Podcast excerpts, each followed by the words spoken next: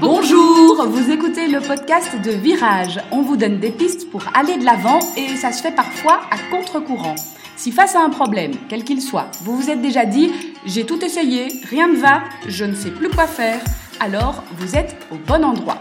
Je suis Marina Blanchard, psychologue, formatrice et fondatrice de Virage. Mon école s'inscrit dans la lignée de celle de Palo Alto, c'est-à-dire de la thérapie brève. Et je suis Peggy Van Lierde, chef d'entreprise, journaliste et coach en développement personnel. Ensemble, nous vous proposons des réflexions pour avancer autrement. Mon enfant ne veut plus de la garde alternée, c'est le sujet qu'on a choisi pour aujourd'hui. Mhm. Alors on va prendre le scénario euh, pour commencer de deux parents qui s'entendent, qui ne vivent plus ensemble. L'enfant est une semaine sur deux chez l'un, une semaine sur deux chez l'autre, mais arrive un moment où l'enfant ne souhaite plus aller chez un des deux parents. Alors on ne connaît pas spécialement la raison, mais par contre ce qu'on voit c'est que l'enfant n'est vraiment pas bien euh, et que c'est un non catégorique. et on va se mettre dans la position. C'est d'une crise et voilà il y a un parent qui se retrouve à devoir gérer la séparation du point de vue euh, évidemment de celui qui doit pousser, forcer son enfant à aller chez l'autre, et puis il y a l'autre parent qui doit venir chercher l'enfant, et euh, enfin, je fais des gestes qu'on n'entend pas, et qui tire quelque part l'enfant euh, vers, vers, chez lui, et qui lui dit mais si, ça va bien se passer, etc. Donc, euh, Et donc quand on se passe évidemment du point de vue des deux parents, ben, la situation, comme tu viens de l'expliquer, elle est compliquée des deux côtés pour des raisons différentes. Et donc si on se met du côté du parent qui pousse un peu, qui dit ben non, vas-y quand même, enfin, et qui essaye... Tu dois aller chez l'autre, tu dois celui qui, qui va... Voilà. Exactement. Ben, ce, parent-là, donc évidemment, il se retrouve dans une situation un peu délicate quand ils s'entendent bien. Les parents, puisque il s'entend avec l'autre, il lui dit ben, Moi, je ne l'ai pas freiné, je ne sais pas ce qui se passe, mais il veut plus venir chez toi. Et donc, effectivement, ce parent-là, idéalement, devrait pouvoir entendre l'enfant, lui dire euh, écoute voilà euh, moi j'ai pas pas le choix, j'entends que c'est pas chouette. Et je pense que ce parent-là peut être vraiment le réceptacle des émotions de l'enfant. Et dire bah oui je comprends que tu sois triste, je comprends que tu sois en colère de cette décision qui ne t'appartient pas mais qui ne m'appartient pas tout à fait non plus puisque on sait que la garde alternée est un droit donc euh, enfin les parents ont tous les deux le droit de voir leur enfant. Donc c'est pas moi qui décide mais je peux te comprendre etc plus que de le pousser à aller Mhm. Tout en lui disant, voilà, enfin, je pense que le fait de le pousser à aller ou pas, ben ça, malheureusement, ce parent-là n'a pas euh, le choix finalement. Donc, il, doit dire à son enfant, ben, moi, comme toi, voilà, tu, tu, dois y aller, tu le sais, c'est comme ça, c'est décidé, mais explique-moi, tiens, qu'est-ce qui se passe? Parce que je pense qu'en n'insistant pas pour qu'il y aille, euh, en disant mais allez ça va aller tu vas aimer allez regarde ça il y a ça chez papa ou il y a chez maman etc il va pouvoir avoir une oreille plus attentive à l'enfant. Parce que je pense que le risque, sinon, c'est qu'il s'entend bien avec son, ex-conjoint et il, va essayer de convaincre l'enfant d'y aller. Et donc, pour l'enfant, il y aura personne qui pourra entendre le problème. Mhm. Puisque ce parent-là sera en train de défendre l'autre. Et donc, au lieu d'avoir une vraie écoute, et donc je pense que pour avoir une vraie écoute, en fait, il ne faut pas avoir une volonté à tout prix de convaincre l'enfant d'y aller, et surtout pas le convaincre d'y aller avec plaisir. Et donc, lui dire, ben voilà, c'est vrai que tu n'as pas envie, je vois bien, c'est triste, c'est pas chouette, euh, et je te vois pleurer, moi aussi ça me fend le cœur de te voir pleurer. On est obligé de, de, t'amener euh, chez papa ou chez maman, on est obligé. Mais euh, je pense que c'est important de pouvoir dire à l'enfant, mais voilà, je peux tout à fait comprendre que toi, tu, tu ne veux pas plutôt que dire tu devrais ressentir autre chose, tu devrais, tu vas voir, ce sera bien, mais allez, papa est sympa, regarde, il t'adore, etc. Non, dire, et et je pense que du coup, là, il, y aurait une chance même d'avoir euh, peut-être plus d'explications sur ce que l'enfant n'aime pas chez l'autre. Et peut-être que du coup, même une possibilité, puisque les parents s'entendent, d'en discuter. Voilà, d'en discuter pour améliorer certains points euh, de comment ça se passe chez l'autre parent.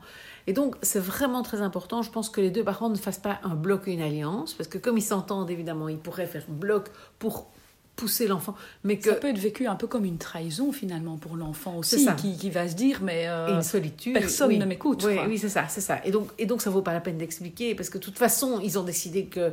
Et donc je pense que c'est important de dire voilà, moi je ne peux pas rien changer maintenant parce que c'est la loi qui fait que tu dois aller chez papa ou chez maman. Mais, euh, mais je peux tout à fait comprendre que tu n'as aucune envie. Moi, il y a des trucs, la loi m'oblige à faire parfois des choses. Elle m'oblige à rouler euh, en dessous de 120, elle m'oblige à faire euh, telle ou telle chose qui ne me convient pas. Elle m'oblige à payer des impôts, elle m'oblige. qui ne me convient pas. Moi aussi, j'ai envie parfois de pleurer ou je suis très fâchée parce que je dois faire ça ou ça. On est parfois obligé à faire des choses. Et, et je comprends tellement. Et donc, vraiment permettre à l'enfant de dire de, juste dire sa colère, de dire sa tristesse, reconnaître sa tristesse, plutôt qu'essayer qu'il ait une autre émotion. Parce qu'évidemment, souvent avec nos enfants, on a envie qu'ils soient contents et on n'a pas envie qu'ils soient tristes. Et donc, on aura envie de leur mettre, euh, de, leur injecter un peu de la joie et regarde comme ton papa est sympathique ou ta maman est chouette. Mais non, si c'est pas ça pas les émotions de, ben de, son enfant. Déjà pas les siennes toujours, rarement.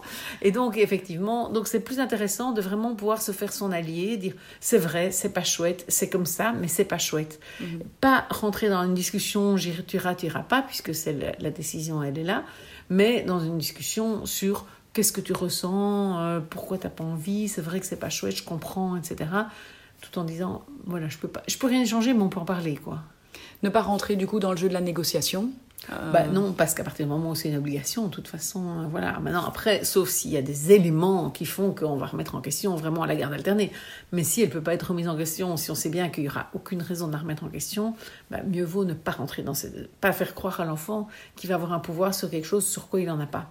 C'est comme si on disait euh, vos impôts, tes impôts, Peggy, tu voudrais bien en payer moins, on peut en parler. Bah, tout de suite, ça donne un espoir qui est faux. Hein, Zut Voilà. Alors, si on se place du point de vue de l'autre parent, celui chez qui l'enfant ne veut pas aller, oui. euh, ben là, il y a la dimension émotionnelle euh, chez ce parent-là aussi qui doit être décuplée, j'imagine. Euh, ça doit être très dur à entendre, à vivre. De nouveau, l'idéal, c'est de pouvoir entendre l'enfant qui ne veut pas venir, lui dire, voilà, malheureusement, c'est obligé. Et c'est vrai que je pourrais laisser tomber mon droit de garde, mais alors je ne serais pas un papa ou une maman euh, correcte et respectueuse, parce que pour moi c'est important, tu fais partie de ma vie, etc. Donc voilà, moi je t'oblige, c'est vrai, à venir chez moi, je, enfin je t'oblige, la loi l'oblige et je, je, pourrais évidemment le lâcher, mais je, je, ne lâcherai pas ça parce que tu es trop important pour moi, voilà. Mais par contre, s'il y a des choses qu'on doit adapter, changer, etc., et là ouvrir peut-être à, voir ce qui est demandé par l'enfant, hein, bien évidemment, euh, il faut que ce soit. Mais ouvrir un espace peut-être de négociation plus sur le contenu que sur le fait d'y aller ou pas. Et en tout cas, ouvrir la voie au dialogue, oui, que l'enfant euh, puisse euh, exprimer sa frustration, sa ah, non-volonté d'y aller. Euh. C'est sûr que se fâcher, lui dire, ça va juste encore moins lui donner envie de venir. Donc il y a quand même une question de se dire, bah, en fait, c'est quoi qui pose problème pour lui de venir chez moi? Alors parfois, ce sont des choses très factuelles. Hein. Le, le, le, père habite à. Enfin, il faut se réveiller une heure plus tôt le matin pour aller à l'école, quoi. Et voilà, c'est pas contre toi, papa, mais sauf que moi, j'en ai ras-le-bol de devoir me lever maintenant. Alors après, voilà, aux parents de réfléchir à d'autres solutions, à d'autres... et peut-être à co-construire, s'ils s'entendent assez, des, solutions qui font que l'enfant a peut-être une nuit de moins chez, où il devra se réveiller le matin tôt. Enfin, voilà, donc ça, ça c'est... Mais pour ça, déjà, il faut avoir le problème, que le problème soit dit. C'est pas toujours évident, c'est encore moins évident pour un ado, qui parfois a des des problématiques dont il n'a pas spécialement envie de parler. Mais le cas de l'ado, il a un peu plus son mot à dire euh, dans, dans, une dans une telle situation. Et, et, quelque part, il peut euh, manœuvrer, même si le terme n'est pas très beau, pour changer euh, la garde alternée. Oui, pour certains, en fait, ça dépend un peu de la situation effectivement juridique. Hein, si c'est s'il y, a un juge euh, dans, dans la situation où l'ado est écouté, si par contre ce sont les parents qui ont fait un accord entre eux avec médiateur ou sans, enfin voilà, que, la décision a été prise comme ça. Peut-être que l'ado pourra effectivement se, fait, se faire entendre si les parents sont prêts à l'entendre. Parce que voilà, il y a aussi les parents, enfin pour X ou X raisons, on peut aussi ne pas pouvoir se permettre de se dire euh, moi je vais garder maintenant mon enfant tout le temps toutes les semaines et mon mari va prendre, le prendre tous les week-ends parce que c'est plus facile pour l'enfant. Mais sauf que moi ma semaine j'ai d'autres engagements maintenant que je suis séparée depuis 5 ans et voilà. Donc c'est pas toujours une évidence mais c'est sûr que ce qui est important pour moi c'est de ne pas euh, tenter de le faire ressentir autre chose, donc de respecter l'émotion de l'enfant, de le retrouver, le rejoindre dans son émotion. S'il est fâché, lui dire bah, Je comprends que tu sois fâché, c'est vrai que c'est pas toi qui as voulu cette séparation et c'est toi qui te payes de déménager euh, toutes les semaines, c'est vrai que c'est pénible pour toi. Pouvoir vraiment le rejoindre le plus possible dans l'émotion qu'il ressent et lui faire sentir et comprendre que malheureusement, c'est pas, la question n'existe même pas de se dire est-ce que euh, la garde alternée a lieu ou pas Par contre, sur comment ça se passe, etc., on peut ouvrir des espaces de négociation, et ça en fonction évidemment de chaque couple et de chaque situation. Alors là, on est dans un cas de figure où le couple, enfin, où l'ex-couple s'entend bien, il se parle, et c'est une séparation, on va dire, harmonieuse. C'est pas toujours le cas. Non. Alors quand c'est houleux et que c'est compliqué et que son enfant dit je ne veux pas aller chez l'autre, ça devient compliqué aussi de euh, mais ne pas aller dans son sens et de dire ah je te comprends tu n'as pas envie d'aller chez papa ou tu n'as pas envie d'aller chez maman.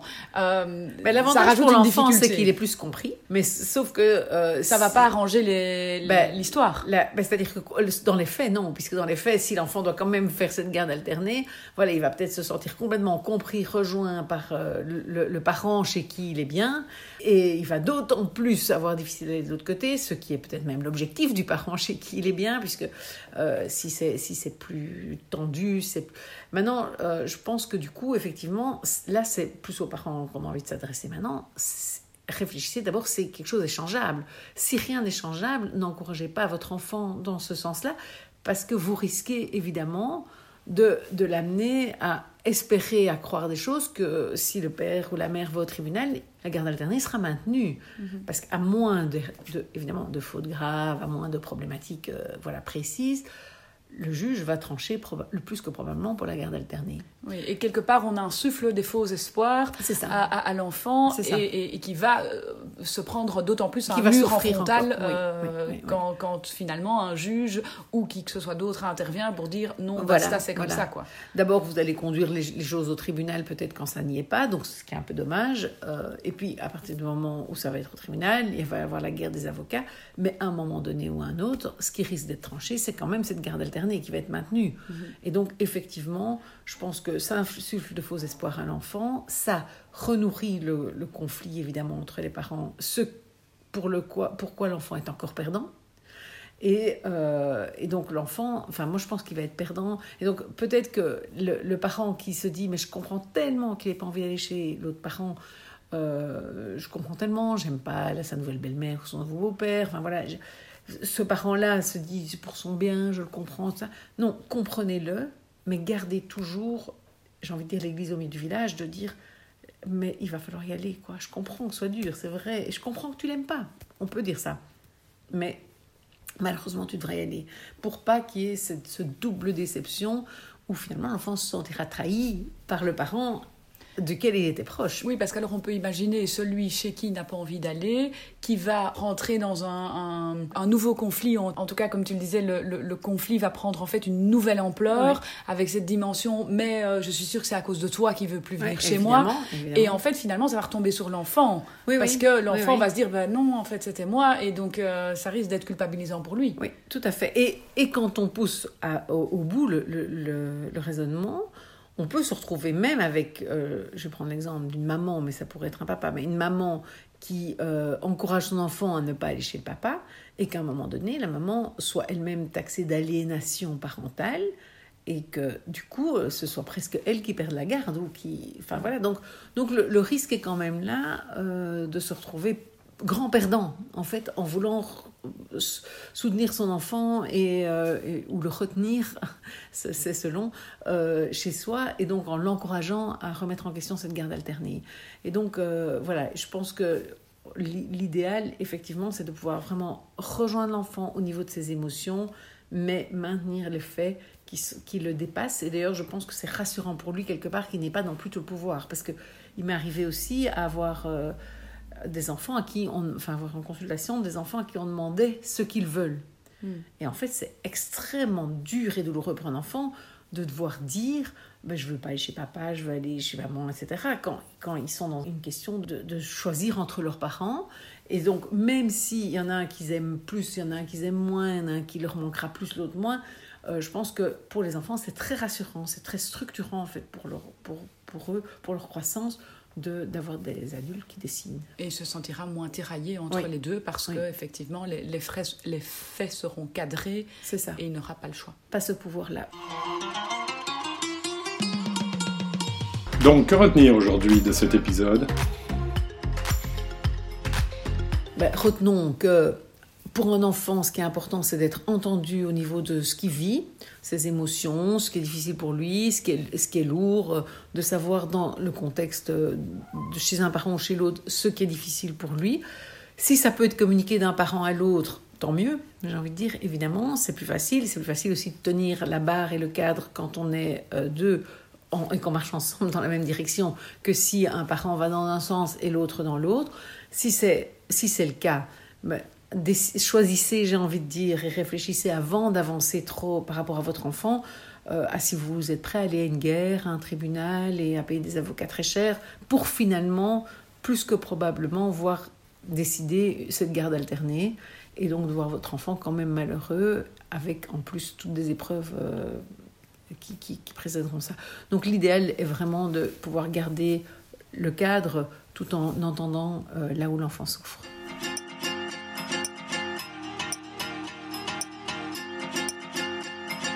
Un nouvel épisode vous attend tous les mercredis matins dès 6h30. N'hésitez pas à vous abonner ou à écouter les épisodes précédents.